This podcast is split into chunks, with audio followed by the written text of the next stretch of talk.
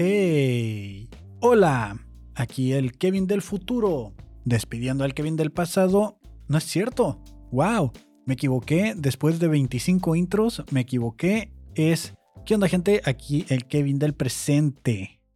Hola, Kevin del futuro. Adiós al Kevin del pasado. Ya todo mal. ¿Cómo se nota que cuando algo me distrae tantito, me equivoco? Eh, justo cuando comencé a grabar, eh, la memoria de respaldo crasheó, entonces por eso tardé un poquito en entrar y cuando entro, entro todo confuso, ¿no? Preguntándome por qué pasan estas cosas. Igual ustedes ni cuenta se dan, ¿no? Pero me gusta compartirlo todo así naturalmente como esto está sucediendo. Hoy nuevamente estoy probando una configuración de audio distinta, ya que la última vez eh, que grabé este podcast no me gustó cómo se escuchaba, entonces Espero que esta vez se escuche mucho mejor, a diferencia de la última vez, cómo se escuchaba. Igual sus comentarios para aquellos que tengan oídos sensibles y que sean capaces de distinguir estos pequeños detalles que, no todos son capaces de notar, pues igual si me lo hacen llegar de qué les pareció el audio, pues todo chido, ¿no? Me, me gustaría escucharlo. Bienvenidos al Blogcast. Eh, bienvenidos a todos los que ya son seguidores y a los que ah, están escuchando esto por primera vez, pues este es el blog donde hablamos de lo que el algoritmo quiere que hablemos. Ah, vivimos en una matrix rodeada de redes sociales y pues eh, cada quien tiene un mundo, ¿no? Y este es mi mundo, mi nombre es Kevin Cartón y pues eh, voy a hablar de lo que el Kevin del pasado hace para sabotearme y pues para que el Kevin del futuro en algún momento escuche esto mientras yo, el Kevin del presente, está reflexionando sobre la vida. Hoy es viernes 29 de julio, ya se acabó el mes, ya por fin se terminó este pedo. Y pues eh, es el viernes informal. En el episodio anterior del miércoles eh, me quedé que les iba a decir eh, los temas en los que me quedé, que fueron pues básicamente les iba a contar qué pasó con el pillomaníaco del fraccionamiento y también pues que traía otros temas por ahí en hashtag se me calentó el hocico. Y pues tiene mucha relevancia con lo que ha estado sucediendo. Hoy vamos a hablar también en, aunque es el viernes informal, donde no seguimos el guion al pie de la letra, lo traigo todo revuelto. Vamos a hablar también de un tema que pues junto con lo que tocamos en el episodio anterior tiene relación. En esta ocasión estamos hablando de que en Guadalajara se estaba torturando a una niña que tenía trastornos de ansiedad y la prendieron en fuego mientras la torturaban en un albergue donde estaba la niña internada como una especie de anexo. Entonces vamos a revisar esa nota porque pues qué carajos, ¿no? ¿Qué está pasando con la sociedad? La verdad es que esto lo pude haber puesto fácil en Se me calentó el hocico porque me encabroné mucho a leer toda la nota y leer los testimonios tanto de los padres como de testigos que vivían o que trabajaban en el lugar, que aunque dieron el testimonio de manera anónima, pues no cambia el hecho de que estaban ahí participando, siendo cómplices de todo el desmadre que estaba pasando ahí mismo en el lugar este, ¿no? En el, en el, en el como anexo, ¿no? Como en el refugio este que tenían. Eh, entonces, también pues vienen varios temas. Por fin ya llovió en Monterrey. Un aplauso para Monterrey que ya llovió. Se los voy a dar yo aquí porque el botón donde tengo los aplausos está con la canción de fondo. Pero ahí está el aplauso que igual podría ser a alguien haciendo bolitas de harina, ¿no? Alguien haciendo bolitas para tortillas. O lo que su mente cochambrosa quiera hacer que usted piense. Entonces, eh, ya llovió en Monterrey, al fin, dicen las notas eh, de que pone el algoritmo en las redes sociales que había gente reaccionando a como si nunca hubieran visto la lluvia en su vida. Y pues ya hace falta, ¿no? Que comience la temporada de lluvias. Aquí en Tijuana no andamos cantando mal las norteñas, ya no vamos a decir las rancheras, no andamos cantando mal las norteñas porque eh, también ya están empezando con las suspensiones de agua. A mí me está tocando todos los lunes, nos toca suspensión de agua y ya miro las nubes así como que queriendo llover y esperemos que pronto llueva.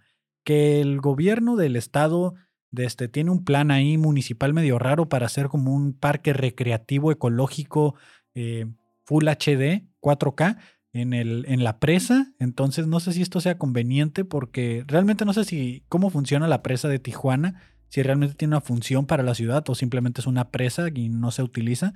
pero pues creo que no es lo más adecuado que lleves gente a convivir ahí porque pues la gente es cochina, ¿no? La gente es cochina y va a tener ahí todo, el, todo su marranero y probablemente contaminando el agua que, pues a todos tanto falta nos hace. Entonces, eh, ahí hay un proyecto medio extraño por parte del gobierno, pero pues, ¿qué le vamos a hacer? ¿Qué le vamos a hacer? No nos queda de otra más que seguir con nuestra vida. Que ya también había proyectos de desalinizadores de agua, que el otro día comentaban eso con el Favo, ¿no? Que si tenemos tanta agua en el planeta, pues creo que deberíamos de invertir ya recursos, y ya lo dije en otros episodios también, ya todo el, todo el tiempo ya estoy diciendo esto, ¿eh? De que ya lo dije en otro episodio. Pues me vale, ¿no? A lo mejor ni lo han escuchado. Entonces, eh, de que ya deberíamos de estar trabajando en eso, de que dejemos de ser tan flojos de simplemente agarrar el agua dulce o el agua limpia, entre comillas, que ya teníamos y estarlo usando y ya comenzar a ver la manera de purificar el agua que tenemos en el océano. Que sí, bien el agua de la mera orilla debe estar muy contaminada porque pues nosotros mismos estamos tirando nuestros desperdicios pluviales al mar, pues muy probablemente los estemos agarrando de regreso y estamos haciendo ahí un ciclo medio extraño con el agua. Pero si bien es cierto, pues el océano, eh, aparte de que casi no lo tenemos explorado, pues si, si con el agua que teníamos en tierra hemos sobrevivido tantos años, pues ¿qué sería de nosotros si aprendiéramos a purificar el agua o que ya sabemos, ¿no? Pero que empezáramos a invertir más esfuerzo en esto. Obviamente los costos de producción del agua hasta tu, que lleguen hasta tu casa y de operación y todo esto, pues sería más cara, pero pues es a lo que hemos orillado a la sociedad y ahora hay que vivir y pagar las consecuencias de esos actos que pues muy probablemente a la generación que realmente le tocó eh, desperdiciar el agua y no ser tan consciente de ella, pues ya ni la van a sufrir, ¿no? Y a lo mejor nosotros tampoco la vamos a sufrir tanto, pero las generaciones de un futuro van a decir así como, ¿qué? ¿Una soda? ¿Qué es eso? Porque vivo con el sueño de que ya dejemos de consumir bebidas, por lo menos sodas, que se consume, ya escuchamos en otro episodio cuántos litros eran de agua, como 36 litros creo, 27 litros en, toda la producción total de un litro de Coca-Cola. Entonces, eh, sí, el dato por ahí lo dejé en uno de los primeros episodios. Vayan a buscarlo y me dicen en cuál fue, porque yo ya no me acuerdo. Pero así estaba el dato, ¿no? Entonces, eh, desde que leí ese dato, siendo bien sincero con ustedes, ya no tomo soda. Y ya lo había, ya había reducido el consumo, pero cada vez que voy a un restaurante y me dicen qué soda quiere, pido una botella de agua o pido este, un vaso de agua. Que no me gustan los vasos de agua porque luego huelen feo pero si pido una botella de agua y con esa misma botella la estoy utilizando toda la semana, rellenándola hasta que consigo otra y así sucesivamente. O pues también ya tengo mi, mi bote de agua de plástico, pues para no estar gastando plásticos eh, reciclables o, de los plásticos que se tiran a la basura, pues tengo este que se lava, ¿no? Que, que hasta tiene mi nombre y traigo otros por ahí de metal y de diferentes cosas, diferentes contenedores de agua, pues para estar llevando agua desde mi casa o donde llego lleno mi bote de agua y siempre traigo agua conmigo. También esto lo estoy aplicando en la reducción de consumo de dulces, porque estaba comiendo muchos dulces, muchas galletas, entonces cada vez que mi cerebro me dice, güey, necesitamos una galleta, necesitamos un dulce, me echo un trago de agua, llega el punto en el que ya detesto el agua, que digo así como, ay, guácala, pero sí está muy fuerte, sí tengo como eh, una pelea constante contra mi fuerza de voluntad de que ya necesito un dulce y pues es por esta misma adicción que tenemos al azúcar y pues no la aceptamos, ¿no? Porque la azúcar es una adicción y pues la mayoría la tenemos, pero pues está tan, está tan normalizada que ni le ponemos atención. Entonces yo les recomiendo que dejen de tomar sodas. Eh, lo que sí no he podido dejar de tomar y también es una adicción que no quiero aceptar porque no me causa un problema que quiero ver, pues es el alcohol, ¿no? Eh, no he dejado de tomar cheves, eso sí llego al lugar, a donde, al bar que llegue y ahí sí pido mi cheve, de preferencia artesanal, porque pues siento que una cerveza artesanal no va tanto como, no hace tanto daño como comprar una cerveza comercial, porque pues la cerveza comercial está a través de una compañía que distribuye en todo el país y que además tiene un contrato muy parecido al que debe tener la, que hacen, las que hacen las sodas y por lo tanto son dueños hasta de manantiales y cosas de agua. Entonces, la, mi idea según es pues no estar apoyando el consumo de estas fábricas, pero pues una cerveza artesanal hecha por un establecimiento pequeño que pues al final de cuentas tiene el mismo alcance que yo, supongo, y que no tienen eh, estos contratos especiales para el agua. sí deben de tener sus regulaciones de, de cierto reciclaje o cierto reconsumo de agua, pues es distinto, ¿no? Al de estas empresas grandes. No sé si llego al punto, pero a eso me refiero, pues que siento que, que por lo menos contribuyo a la economía local, a la economía pequeña, y, desde, y pues no estoy alimentando estos monstruos que, que igual ni debe de haber una diferencia, ¿no? Si cuando dijo Cristiano Ronaldo que tomáramos agua en lugar de soda, eh, bajó perdieron no sé cuántos millones de pesos o de dólares, y de todas maneras fue insignificante la pérdida económica para el nivel de monstruo que es esa empresa. Entonces, mientras ellos siguen ganando dinero, nosotros seguimos perreándola por agua. Y no lo quieres aceptar, no lo quieres ver, pues ni pedo. Esa es la verdad. Si todos dejáramos de consumir tanto refresco, tantas sodas, tantos juguitos eh, procesados que pues nos ahorran mucho tiempo, eso sí, para que nuestra comida sepa más rica, pues no estuviéramos batallando después de que, ay, volvieron a cortar el agua, ay, se volvió a ir el agua, ay, ando bien hediondo porque no cortaron el agua, pero no me gusta bañarme. O cosas así, ¿no? Entonces, esa es mi reflexión. Qué bueno que ya llovió en Monterrey y esperemos que llueva pronto aquí también en Tijuana. Tomen más agua, compren menos sodas y reciclen sus botellas. De ya hay botellas hasta de cartón, ¿eh? O sea, ya aquí eh, debería yo de patentar ese tipo, bueno, registrar el nombre cartón para que sea marca registrada y cuando digan botellas de cartón, vámonos, ahí yo pueda cobrar cierta utilidad de ese uso de nombre, ¿no? Voy a estar cobrándole piso a las empresas.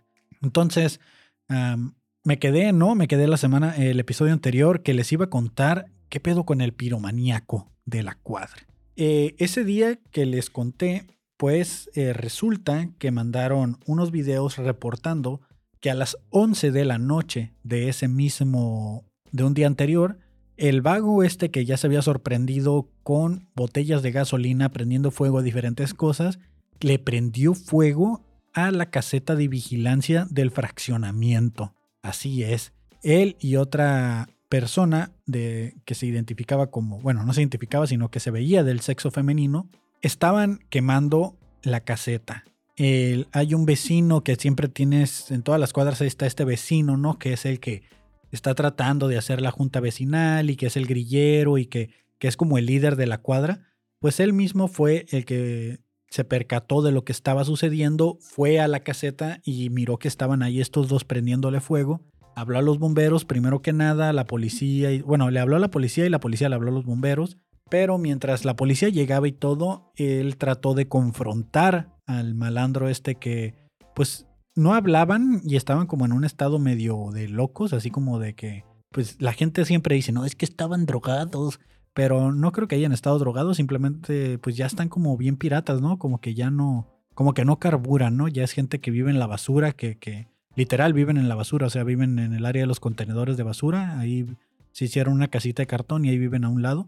Y de este, y, y pues no hablan, no dicen nada y cuando este los confronta y les dice que qué andaban haciendo, que por qué le prendieron fuego, pues este sujeto saca un cuchillo casi machete y lo amenaza al vecino y pues el vecino lo que hace es mejor retirarse del lugar porque pues si ya le prendió fuego una caseta y tiene un cuchillo, pues no creo que vaya a pensar mucho el no utilizar el cuchillo, ¿no?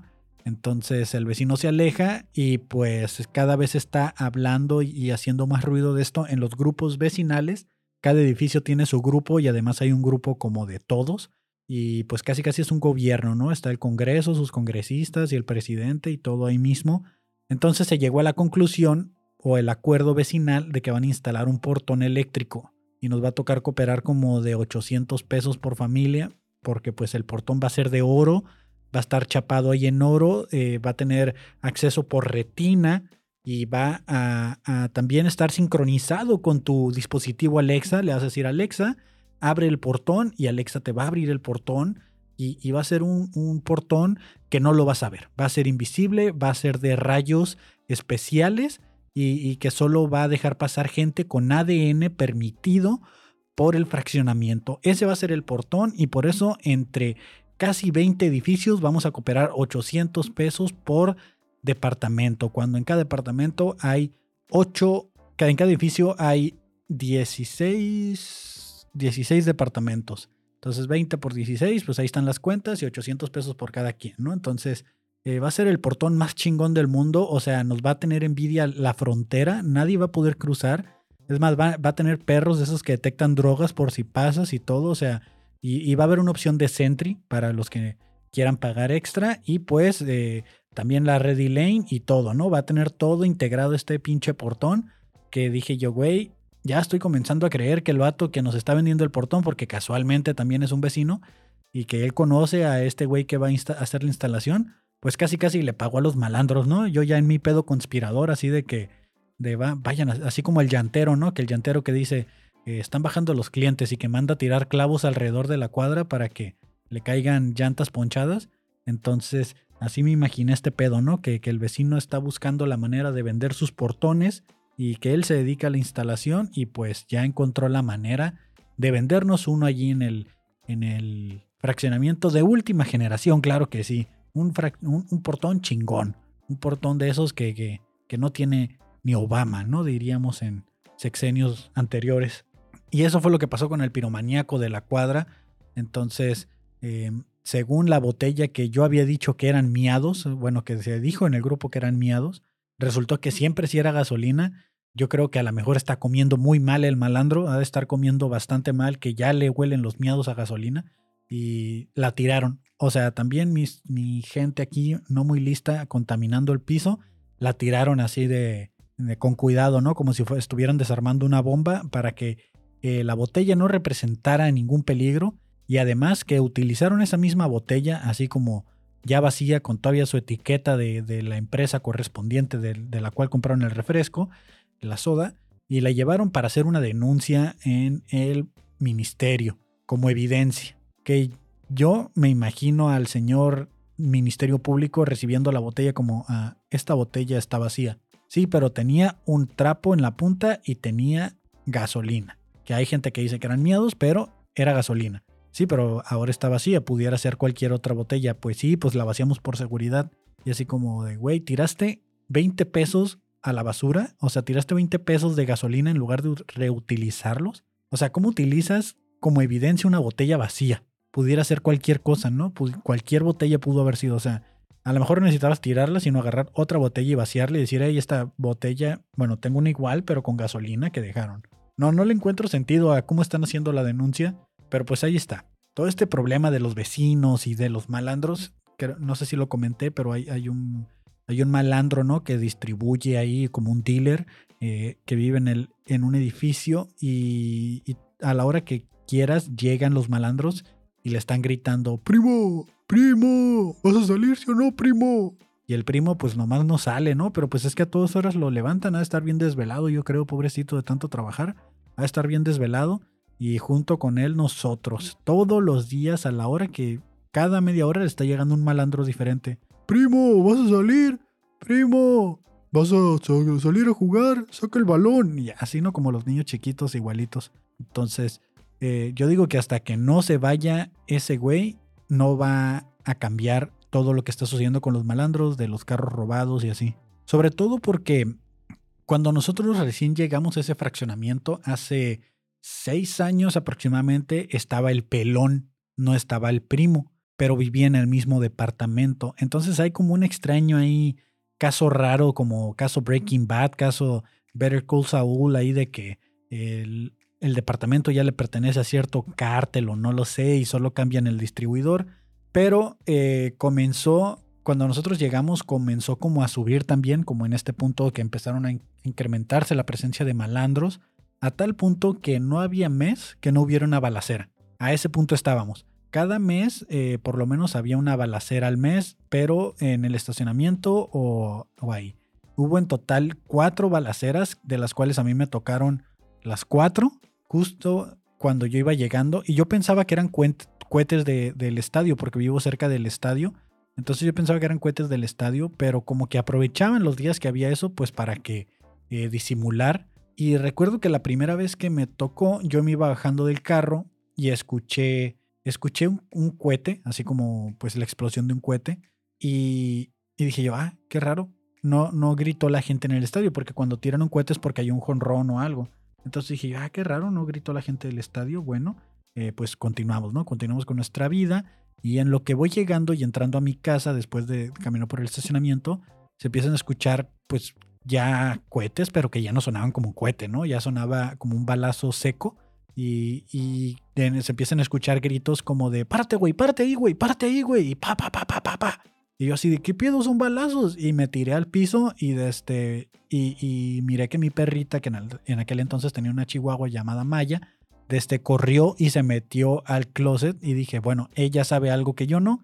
Y yo corrí atrás de ella y me metí al closet, ¿no?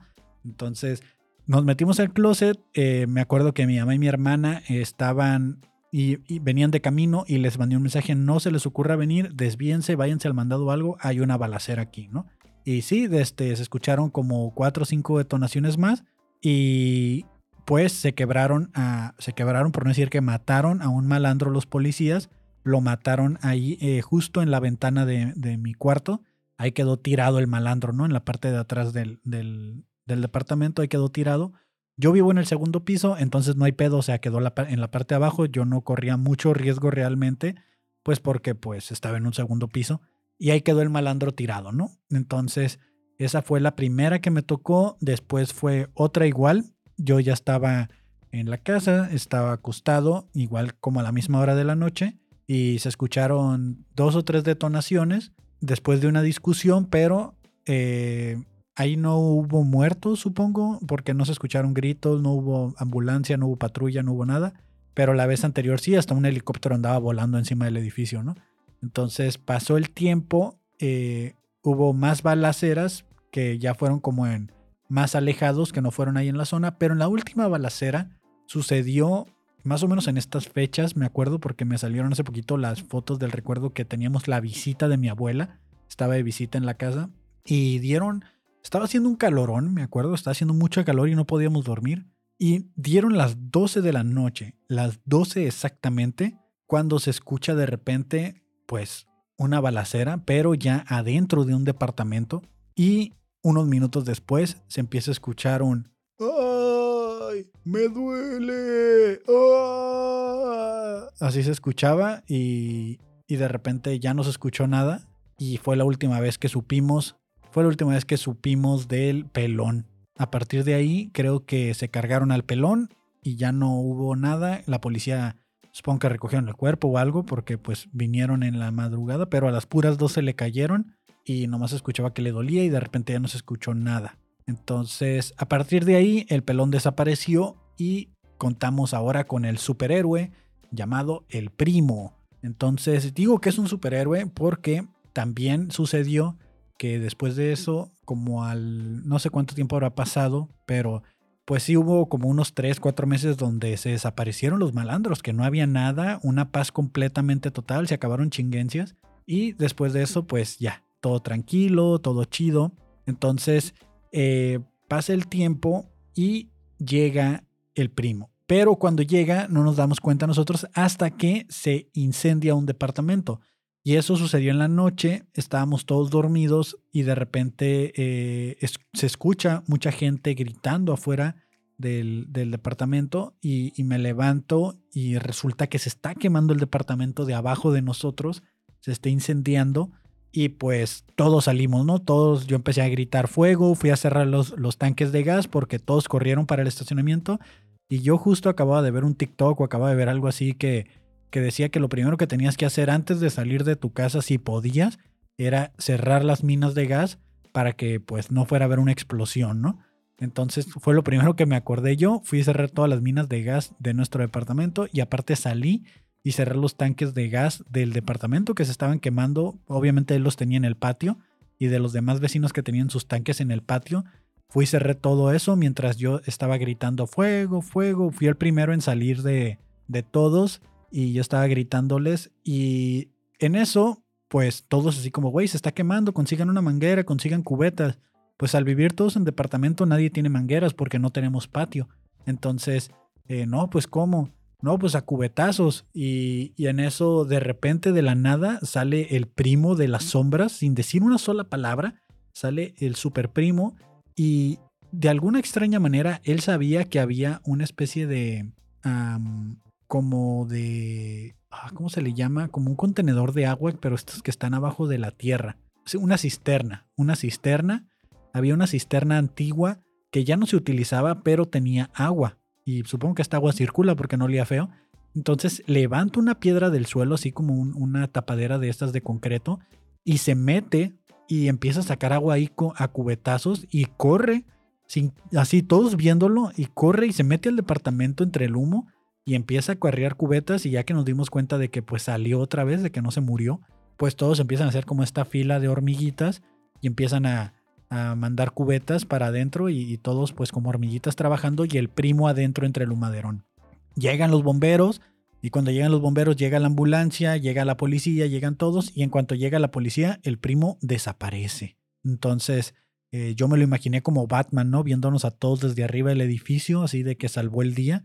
Pero pues supongo que era parte de, ¿no? Para que no, no le generara ningún conflicto a él ahí con el mercado que mueve, pues no le conviene que la policía llegue o, que sucedan estos imprevistos o que se le vaya a quemar él también su departamento y donde tiene la merca. Entonces, eh, recuerdo que, a, raíz de eso, pues todo fue como, ok, los cholos de la cuadra, pues están para cuidar la cuadra. O sea, puede que anden de malandros en otras cuadras, pero aquí no hacen nada. Y habíamos vivido muy en paz hasta estos últimos tiempos que ya les comenté.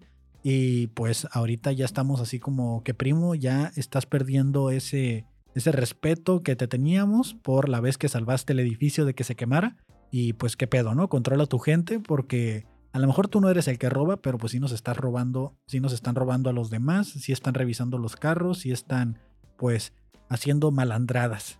Y esa fue la historia de El Primo y lo que iba a contar al final del otro episodio, que si ya lo habrán notado en este punto que llevamos ya casi media hora grabando, de este pues no me hubiera alcanzado para contarles toda la historia del Primo.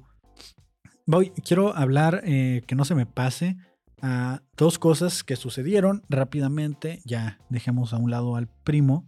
Eh, porque pues ha sido una semana complicada, ¿no? O sea, ya es viernes. Eh, fui al Open Mic, hablando de eso, fui al Open Mic de Moods. Me volví a escapar del trabajo para subirme mis cinco minutos de fama y calé algo distinto. Estoy tratando de hacer preguntas que vayan en relación con los chistes o las cosas que yo quiero contar, para que la gente se identifique, ¿no?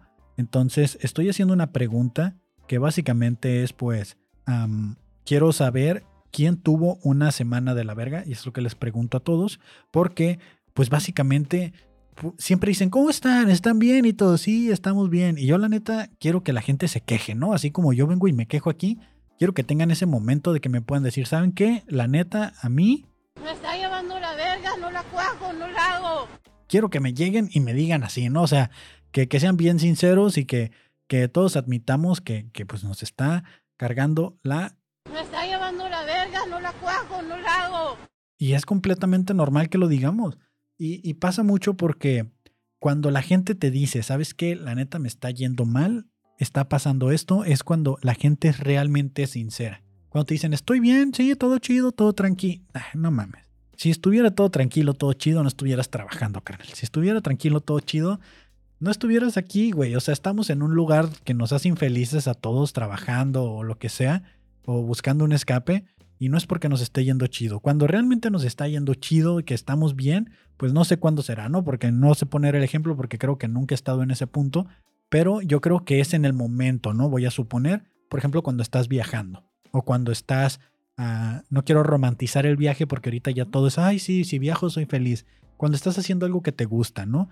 Yo a veces lo he sentido cuando digo, me voy a tirar a la hueva este día y me voy a poner a jugar videojuegos todo el perro día. Y ahí me voy a tirar porque no tengo ni una sola preocupación, mi semana estuvo bien, estuvo tranqui, estuvo chido y me lo merezco. Siento que ese es el punto cuando yo puedo decir, que mi semana estuvo bien, que no estuvo de la chingada, pero mientras esté haciendo cosas, mientras ande de arriba a abajo, mientras ande de aquí a allá, pues yo siento que... Me está llevando la verga, no la cuajo, no la hago. Así, 100% me identifica y me representa esa persona que le estaban preguntando cómo estaba. Y así respondió, ¿no? Entonces, eh, caso curioso que un compañero de, de, otro trabajo, no de este, ¿no? O sea, no sé si él escucha el podcast, espero que no, pero sí me dijo, ¿no? De que sí le estaba yendo mal en el trabajo, le, le llamaron la atención por un, problema que hubo interno, no sé la verdad, y me dijo, ¿sabes qué? Dice, la neta, ya estoy hasta la madre, me dice, ya no aguanto esto, ya, ya, güey. Dice, no, no sé qué hacer, güey. Dice, hay días en los que pienso en, en rendirme y ya, pero cuando me dijo así de rendirme, yo sí fue como que, ay, güey, o sea, rendirte, rendirte como carnal, o sea, rendirte en la vida o rendirte en el jale, ¿no? Porque sí está cabrón quererse rendir en la vida y ya ahí pues sí hay que buscar ayuda, ¿no? Entonces era como más como rendirse en el jale y que yo aproveché y me hice autopromoción, ¿no? Porque ese güey soy eh, insensible, poco empático y le dije, carnal, ¿tú sabes lo que es el salario emocional? Ya promoviendo yo el episodio salario emocional. Y le digo, mira, muy probablemente lo que a ti te está sucediendo es esto. Le dije, tienes mucho más tiempo que yo trabajando, eres mucho mayor que yo, pero yo lo veo así. Para poder soportar esta mierda, que es este trabajo, donde obtengo dinero y un salario económico, yo necesito algo que me dé un salario emocional. Le dije, ¿qué es eso que a ti te da un salario emocional? Le digo, ¿cuál es tu hobby? ¿Cuál es tu pasatiempo? Cuéntame. Y me dice, no, pues no hago nada. O sea, de aquí me voy a mi casa, duermo y vuelvo al trabajo. Le digo, o sea, pero no lees, no miras videos, no te o sea, no distraes tu mente, te vas al cine o vas a bailar o, haces algo que, que, te distraiga de esto, no, pues no. Le digo, carnal, pues es que ahí está la bronca, ¿no? El salario emocional. Tienes que buscar la manera de alimentar tu ego, alimentar tu ser, pues para que sigas brillando, ¿no? Que sigas motivado para que digas, ok, voy al trabajo porque esto me da para hacer esto otro que me gusta. Yo así me autoengaño para agarrarle poquito amor al trabajo porque pues ya también tengo esta mentalidad millennial que es quiero trabajar en lo que me gusta para no tener que trabajar el resto de mi vida, lo cual es una completa mentira, porque cuando trabajas en lo que te gusta simplemente no te pesa, pero hasta le dedicas más tiempo de lo que deberías. Y pues ya no, así quedó. Al día siguiente le digo, oye, güey, pues vamos a comer, ¿no? Vamos así a salir para pues no estar también aquí comiendo todo el tiempo, vamos a cenar afuera, ¿no? Vamos a por una hamburguesa. Y siempre vamos, cuando vamos, y vamos en mi carro. Entonces le dije, no, pues hay que ir en tu carro para, pues, pues, pues, siempre vamos en el mío, ¿no? Entonces, arre, arre, pues vamos, vamos, ¿no? Y ya va acá mi compa medio animado. Esto ya fue el día siguiente. Entonces él estaba teniendo una semana de la chingada por el trabajo y eh, cuando llegamos al lugar de la comida se da cuenta que se le olvidó su cartera. Se le da cuenta que se olvidó su cartera. Entonces yo dije, ok, no pasa nada, pues así nos arreglamos. Dice, no, no, no, ahorita vengo, la dejé en el carro, voy y vuelvo, ¿no? Entonces dije, ok, pero pues sí noté como que se quedó así como de puta, güey, se me olvidó la cartera, ¿no? Y pues ya así como un errorcito, pues como si nada. Terminamos de comer y cuando ya vamos a pagar el boleto del estacionamiento, que no trae el boleto, no trae el boleto y solo comencé a escuchar su frustración, ¿no? Entonces yo así fue como que, chin, o sea, sí está, sí está complicado, ¿no? O sea, ¿qué te puedo decir, carnal? O sea, no nomás en el trabajo, así como, ay, está ahí como que, que sí, sí, a veces la, cuando uno trae las malas vibras, las atrae y las atrae, ¿no? Entonces ya total que no encontramos el boleto del estacionamiento, va a la oficina de la plaza, le cobran como 200 pesos por el boleto y después de eso, ¿qué creen? Pues que ya nos subimos al carro y nos da olor a caca de perro. Entonces, ¿qué les puedo decir, no? A veces cuando hay que hacerse una limpia, o sea, ya ni la mala vibra ni nada, sino que hay que hacerse una mala, hay una, una mala vibra, iba a decir, eh, hay que hacerse una, una limpia o algo, porque pues sí está, sí está feo, ¿no? Sí está feo porque nos empezamos, nosotros mismos empezamos a traer esas cosas, esas malas vibras de que estamos pensando que nos, que nos está llevando la chingada, que... Me está llevando la verga, no la cuajo, no la hago. Y si nos metemos en ese pensamiento, pues nos va a tumbar todo el rollo, nos va nos va a tumbar todo y vamos a estar ahí atrapados en, ese pedo, pues de que, pues de que no, no la armamos y, vamos a empezar a traer todo aquello. y, pues sí, eh, al final de cuentas, pues ya me perdí, no supe a dónde iba a llegar con todo el punto. a veces me viajo bien cabrón y no sé a dónde voy a llegar con todo eso. Y, ah, ya me acordé. Entonces, eh, cuando las cosas no se dan, no hay que forzarlas.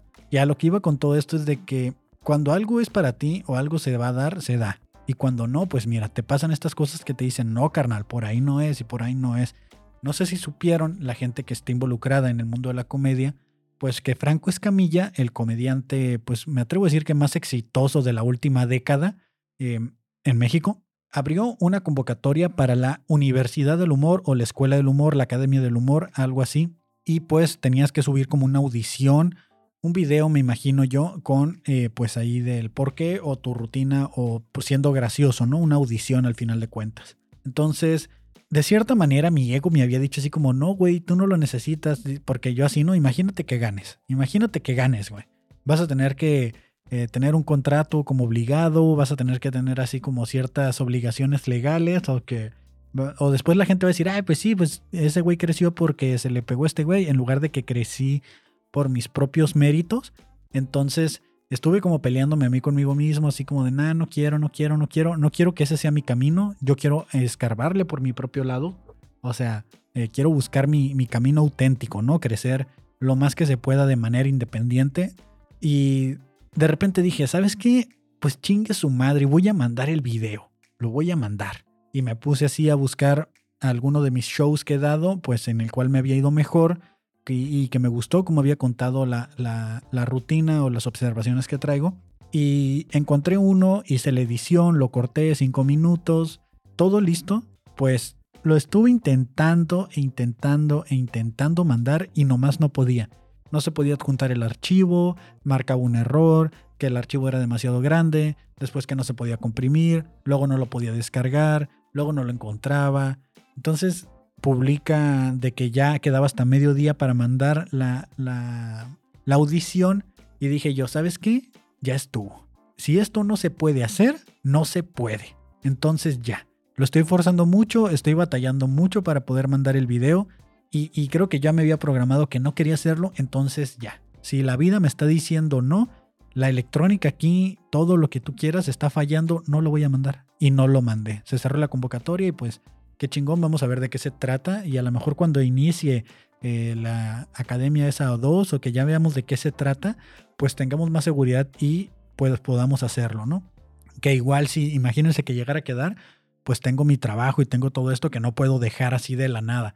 Entonces, iba ahí con, con lo de qué es lo que atraes, ¿no? Yo estaba diciendo, nah, no lo voy a hacer, no lo voy a hacer, no lo voy a hacer. Cuando digo, sí lo voy a hacer, la vida me dijo, no, carnal, tú ya habías dicho que no lo ibas a hacer y que le vas a buscar por tu lado, pues búscale por tu lado. Y pues básicamente eso ha sido todo, ¿no? Em, todo lo que ha sucedido dentro de esta semana medio extraña. Y vamos a abordar ahora sí de lo que el algoritmo quiere que hablemos. Bueno, de todo esto también tiene que ver con lo que el algoritmo quiere que hablemos, pero más específicamente de la nota, que entre comillas también me calentó el hocico y vamos a hablar de ella porque me parece bastante increíble. Ya saben que para las cosas que comento que son notas y eso, Estoy tratando de dejar el link todo el tiempo en la descripción de este podcast. Si en los episodios anteriores no los encontraron, sí hubo gente que me mandó mensaje y me dijo, oye, ¿me puedes pasar la nota porque no la encontré?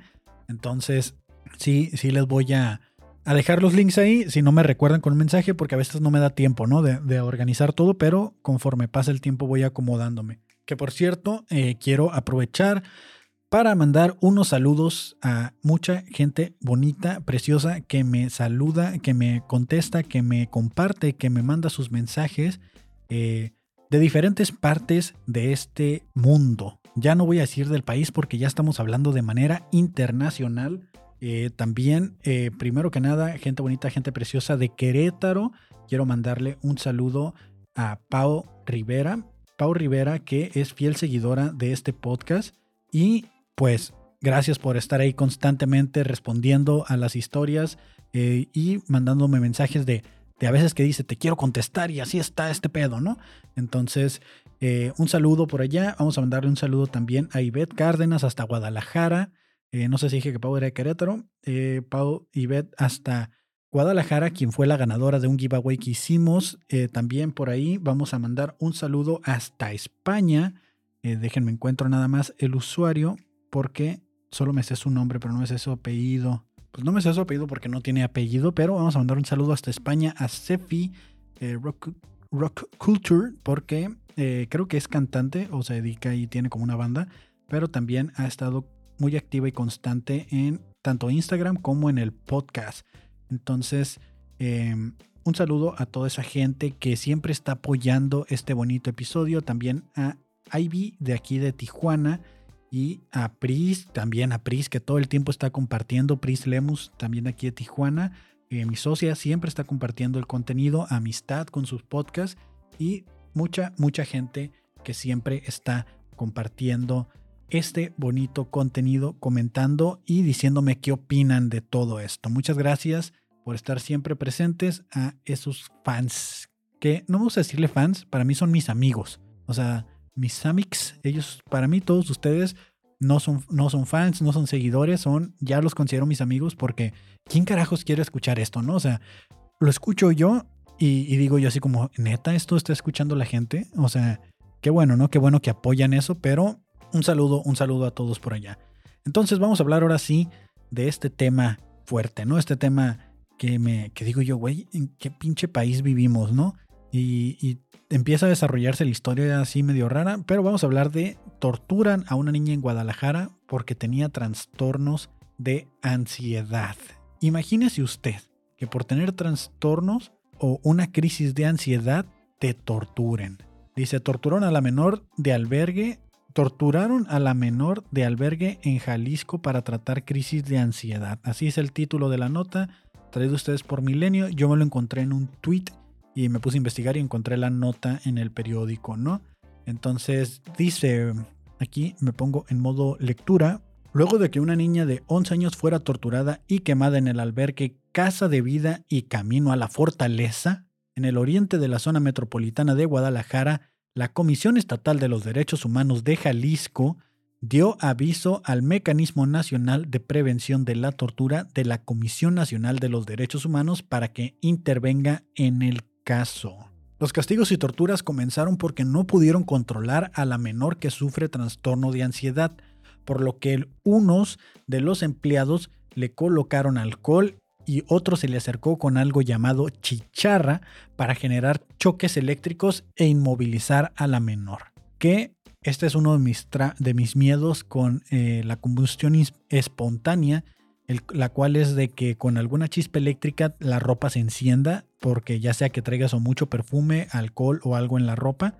Y en este caso pues le echaron alcohol, le dieron toques y pues me imagino que eso generó la chispa que hizo que se quemara. Entre cinco personas la agarraron y una persona le echó alcohol en el cuello y otra le dio un toque eléctrico. Se le prendió su ropa y fue como se prendió ella. Se quemó su mano y se quemó su torso izquierdo. Mi hija tiene trastorno de ansiedad y depresión luego de que me amenazó con tomar veneno y aventar y atentar contra su vida. Yo me encontraba desesperada por la situación y como conozco los dueños del lugar, decidí llevarla ahí, expresó la madre. Entonces, eh, la mamá la internó porque pues la chica, niña de 11 años, tenía trastornos de ansiedad y depresión y dijo a la mamá, pues sabes qué, yo no puedo con ella, la voy a llevar a un albergue. Y ahí fue y la llevó. Entonces, esa es la nota, se las dejo completa para que la lean en la descripción realmente es, está lleno de, cosas de que, por ejemplo, trataron de engañar a la mamá para que no reportara estos hechos a la autoridad y trataron de darle dinero para pues las curaciones y todo, pero pues como la hija le dijo realmente lo que había ocurrido, pues ella decidió hacer caso omiso y, pues mejor lo llevó a la, a la CNDH donde reportó que estaban torturando a la niña. Por su parte, la comisión dijo que pues ellos desconocen si el centro está operando de manera legal, que no saben si tiene la reglamentación en orden, por lo cual eh, pues está, se abrió una carpeta de investigación y dictaron medidas cautelares para la Procuraduría de Protección de Niños y Niñas y Adolescentes de la Secretaría de Asistencia Social del Estado para que se involucren en el caso. Todo esto desató otra cadena de incidentes en la cual eh, buscando otra nota que también se las voy a dejar por ahí, este, tampoco encontraron gente, tienen gente desaparecida en este centro y me parece algo que digo yo, güey, o sea, en mi familia no estoy seguro si pasamos por alguna situación en la que tuvimos que tener a alguien internado, creo que sí, un primo estuvo por ahí internado, pero no sé si llegan a este punto, ¿no? Donde los torturen y eh, cuando la gente miró en redes sociales que había sucedido esto en el, en el albergue en Tonalá, Guadalajara, entonces eh, fueron a buscar a sus hijos o familiares que tenían internados, como es el caso de eh, Lorena Camacho, que se enteró, eso, se enteró a través de redes sociales y, y fue a buscar a su sobrino y a su hijo de 18 y 15 años, pero cuando llegó no los encontró. Resulta que, pues, eh, como el, albergue lo, embargaron, lo clausuraron, eh, ya no saben dónde están los internos, qué hicieron con ellos, si los desaparecieron o qué pasó. Y, y también están diciendo que, pues, mucha de la gente que encontraron adentro, entre ellas había un hombre, eh, el cual había sido golpeado y lo habían estado amenazando con armas de fuego, con pistolas, de que hicieran cosas que no querían hacer, ¿no?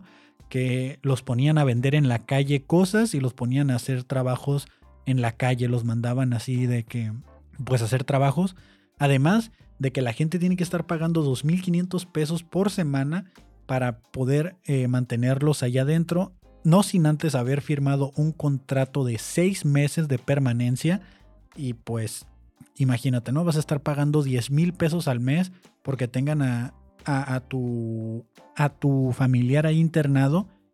Y todavía de que estás pagando 10 mil pesos al mes por su limpieza y alimentos, tienes que estar al pendiente de que no lo manden a trabajar a la calle, ¿no? Porque aquí había gente que los mandan a vender y no saben ni qué los mandan a vender, dice. Los empezaban a sacar, así como a trabajar a la calle, no sé a qué, dice, vendiendo, dijo la mamá. Y, lo que le, y cuando la gente ya pasa por un periodo y dice que, que para que puedas ver a tu familiar, les dicen a los familiares que no los pueden ver porque están castigados. Entonces ahí hay toda una trata de personas bien cabrona, eh, o no sé qué ganan, o sea, realmente qué ganan porque aparte de que les estás cobrando, eh, pues una, una, manutención por tener a la gente ahí, por un servicio de una rehabilitación, entre comillas, eh, ¿qué ganas torturándolos o golpeándolos, no? O sea, como tenerlos locos, como tenerlos sometidos ante tu voluntad para que puedan seguir siendo dependientes del lugar.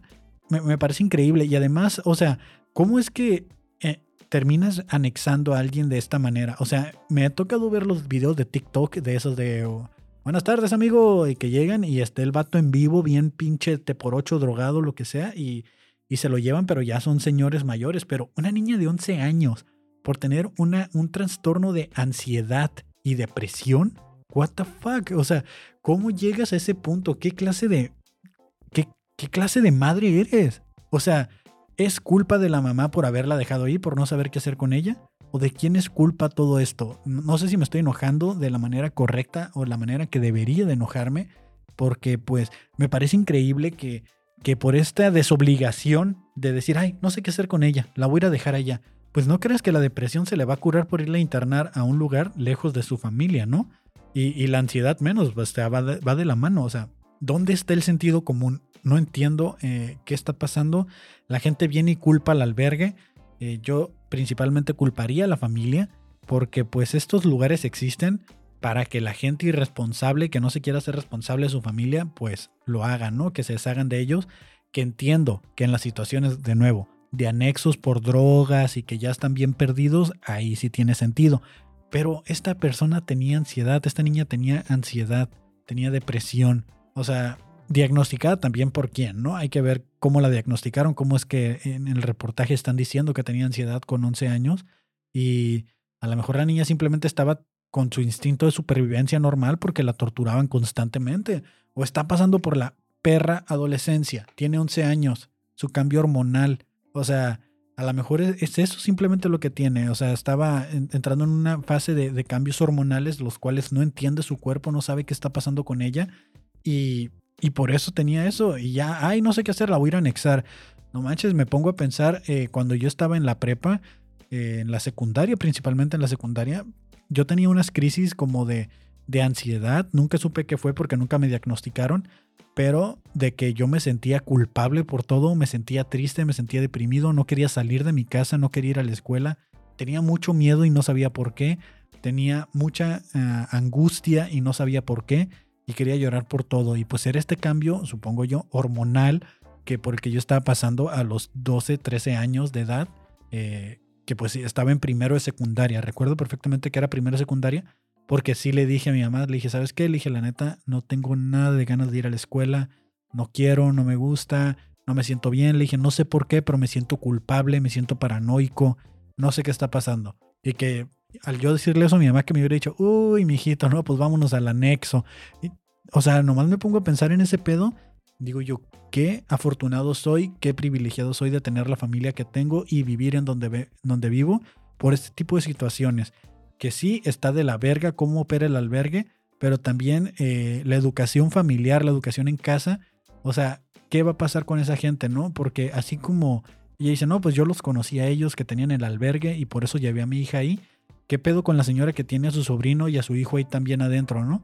Entonces, ya, ya están buscando la manera fácil de deshacerse de los hijos y es por esto que el aborto debería ser legal, ¿no? Para que la gente que no se siente preparada y, que, que no quiere tener un hijo, que se sientan con una completa seguridad y normalidad de abortar y que no estén trayendo gente a este mundo con la cual no se van a ser responsables.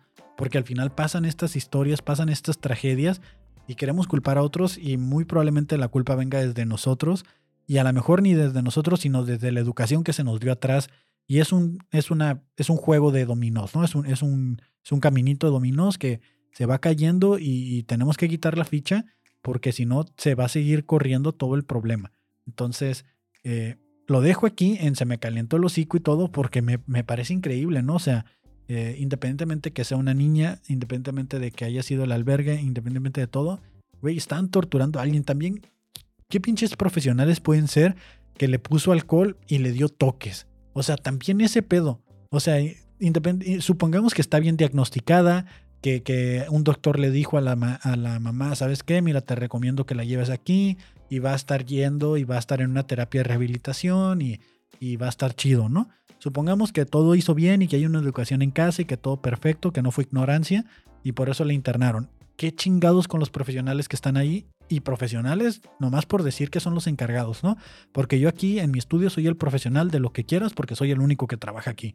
Entonces, ¿qué pedo con esta gente que, que es la misma que, que, piensa que la homosexualidad se cura con toques o qué chingados? ¿Qué está, ¿Te están queriendo reprogramar o qué pedo? No, no entiendo, me, me molesta un putero porque es como, ¿dónde está la lógica de que con toque se va a arreglar? O sea, obviamente la intención al, mojarle el cuello con alcohol, pues es acelerar la, inductancia eh, de, su piel y, pues que los toques le hagan efecto y que quede noqueada, ¿no? Que era lo que querían hacer, la querían como sedar y pues en lugar de conseguir, es que de todas maneras no, no está, está de la verga, la verdad. Está de la verga que, que que piensen o que traten de sedar a alguien por una crisis de ansiedad. Es que no lo puedo sacar de la cabeza que por eso. O sea, es, una pendejada enorme. Qué bueno que la fiscalía se dio cuenta y que salió a la luz. Qué bueno que no murió. O sea, traumada va a estar bien cabrón. Y, espero que, la familia también se les sancione o que hayan aprendido la lección. Pero qué bueno que salió a la luz y, y hay muchos lugares así. Casas hogares, orfanatos, eh, diferentes situaciones, la casa de los viejitos también, donde están los, los, viejitos. Eh, muchas veces también los viejitos, los, ya los que están bien seniles, que no saben qué pedo con su vida, los trepan en una silla de rueda y los ponen a vender paletas, a pedir dulces, a pedir dinero, hasta que ya den lo que tengan que dar, ya nomás los están exprimiendo como un objeto que pues sirve para dar lástima y que la gente deje dinero a costa de su salud. Entonces, aunque era viernesito informal hoy, esto me, molestó mucho, me encabronó. Y, y, pues qué de la chingada, qué de la chingada. Esperemos que pronto eh, se dejen de escuchar de nuevo. Que, la tendencia sea que cada vez menos y que vayamos creciendo como personas y, como humanidad. Porque al final de cuentas eso es lo que necesitamos. Entonces, eh, me voy a despedir con una nota alegre, una de estas notas que me gustan, que son de tecnología, que también me la puso el algoritmo, pero pues no sé eh, exactamente eh, si a ustedes también, me imagino que no, pero un hombre ciego, un hombre ciego ha logrado recuperar la vista después de recibir el primer implante en el mundo de una córnea artificial desarrollada por la startup israelí Corneat Visions. El futuro es hoy, aquí y ahora. Ya la gente recuperando la vista con córneas artificiales. Un ojo artificial prácticamente. Qué chingón. Qué chingón porque antes se ocupaba donación de córneas, se podían donar córneas. Trasplante de córneas se le llamaba, creo. Y me acuerdo que existían estos partidos de fútbol donde cuando notaban un gol, decían así como un gol por, un gol por la salud, se trasplantarán tantas córneas. y que había un chiste, no me acuerdo qué comediante decía de que, de que si realmente las tenían ahí o, y nomás están esperando el gol para darlas o cómo estaba el pedo así de que de que si nadie anotaba el gol decían, ah, pues a la chingada y las tiraban a la basura o qué pasaba con las córneas, ¿no? Y también está chido que ya empiecen a sacar este tipo de, de vamos a llamarle órganos artificiales eh, porque esto ayuda mucho en la reducción del, tráfico de, órganos humanos, ¿no? Hace poquito me tocó ver una nota de donde a un güey lo secuestraron y ya cuando lo encontraron ya no traía los ojos ni los órganos, o sea, le sacaron todos los órganos que se pueden donar, se los sacaron toditos y ahí lo dejaron pues el, el caparazón, ¿no? Lo dejaron ahí tirado y pues las córneas, tengo entendido que había mucho robo de córneas en, en, la tráfico, en el tráfico de personas y qué chido, ¿no? Que ya estamos empezando a ver esta, esta, vamos a llamarlo método legal y eficiente. No sé si recuperan la vista al 100%. Había unos testimonios en los comentarios de esa publicación, de, de esa noticia, que decían de que pues no es el primero, ¿no? O sea, no es el primero y que la gente que les han hecho el trasplante sí recuperan la vista, no al 100%, pero por lo menos ya ven. O sea, me imagino que, que han de ver borroso o han, o han de ver este con colores o algo, no, no daban los detalles de cómo se ve con una arconia artificial. Me imagino que si eres ciego, pues tampoco vas a poder definir mucho, ¿no? Cómo estás viendo si nunca habías visto. Entonces, em, tampoco dice aquí que sean ciegos de toda la vida. Hay mucha información que no dice, de nuevo estoy especulando, ¿no? Pero me gustan mucho estas notas porque me hacen sentir que en el futuro, si necesito, como soy una persona que usa lentes, que si necesito un trasplante de córneas en cierto punto, pues hay una opción de una córnea artificial muy probablemente sea muy cara, pero no se descarta la opción de que ahí esté, ¿no? Eh, hacemos una rifa, unos tamalitos, una carnita asada y para, para juntar, recopilar dinero y que me donen el órgano que necesite en el futuro, ¿no? Y ya, con eso me despido. Ese fue el blogcast de hoy. Eh, muchas gracias por estar semana con semana, día a día, escuchando este bonito blog. El formato va a seguir lunes, miércoles y viernes porque estoy trabajando en bastantes proyectos entonces, no quiero dejar de hacer el blog porque me encanta. Eh, de nuevo le mando un saludo a toda la gente bonita, preciosa de Querétaro, Guadalajara, España, de todas partes del mundo donde están escuchando este blog.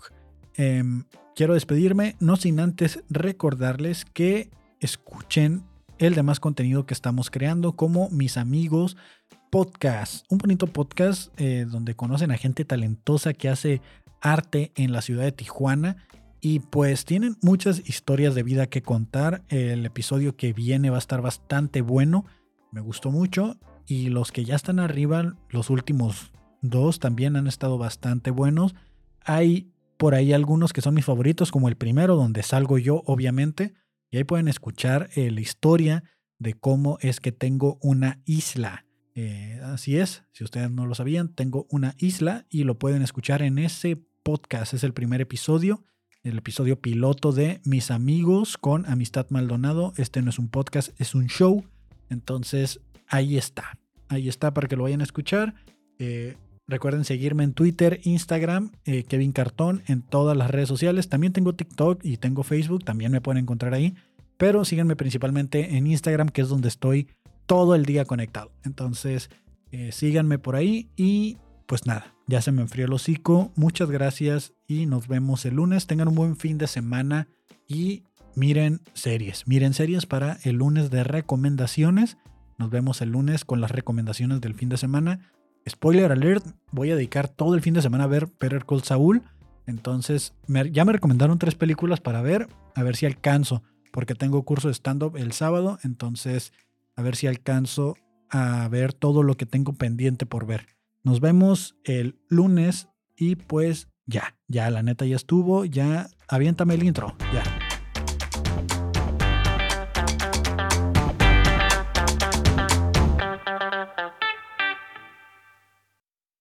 Me está llevando la verga, no la cuajo, no la hago.